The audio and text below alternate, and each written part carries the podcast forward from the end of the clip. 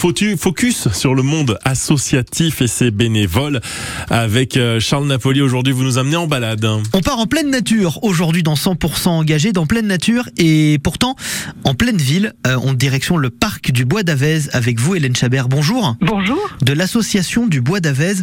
Un mot de cette association. Son but, c'est de créer un parc. Oui, l'association est, est, est, née au début, enfin dans les années 1975 à la, à la suite des, conseils, des comités de quartier de Montieu-Mon-Plaisir, donc par les, les habitants qui voulaient que cette zone soit non constructible et soit classée en, en parc par la ville. Comment vous faites concrètement, Hélène, pour euh, donner à cet espace un esprit 100% nature? En fait, c'est une ancienne friche industrielle. C'était un lieu d'exploitation du charbon. Depuis que c'est un parc, la ville l'entretient, mais à minima seulement les cheminements.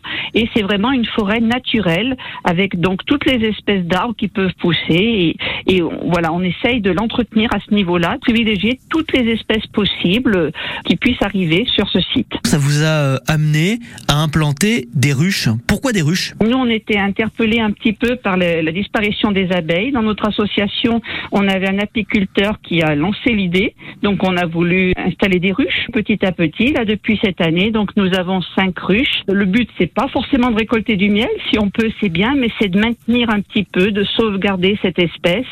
Et c'est vrai que de, de, depuis qu'on l'a mise, bon, ben, beaucoup de personnes s'intéressent un petit peu à la vie du parc. Et nous avons même mis en place un parrainage d'abeilles. Donc, euh, quelqu'un peut parrainer une abeille en lui donnant un prénom. Et voilà, pour motiver un petit peu. Donc, si quelqu'un souhaite, on peut le faire, lui faire visiter euh, de, de loin un petit peu le rucher. Mais voilà, c'est le but un petit peu de maintenir la biodiversité, que les, les, voisins puissent profiter un petit peu au niveau des jardins de, de la pollinisation par les abeilles et puis de sauvegarder cette espèce surtout. Et justement, est-ce que pour participer à l'aventure du Bois d'Avez, il faut euh, habiter sur le quartier de Montieu ou de Terre-Noire où on peut être ligérien au sens large du terme? C'est vraiment ouvert à, à, tout le monde. Hein. On a des gens d'un petit peu partout, hein, même des gens de l'étranger. Hein. Nous avons une, une, adhérente de Suisse, euh, des gens qui venaient un peu de tous les pays. Et donc, c'est vraiment ouvert à, à, tout le monde. Merci beaucoup, Hélène Chabert. Merci. Vous retrouvez toutes les informations sur l'association du Bois d'Avez sur le site internet.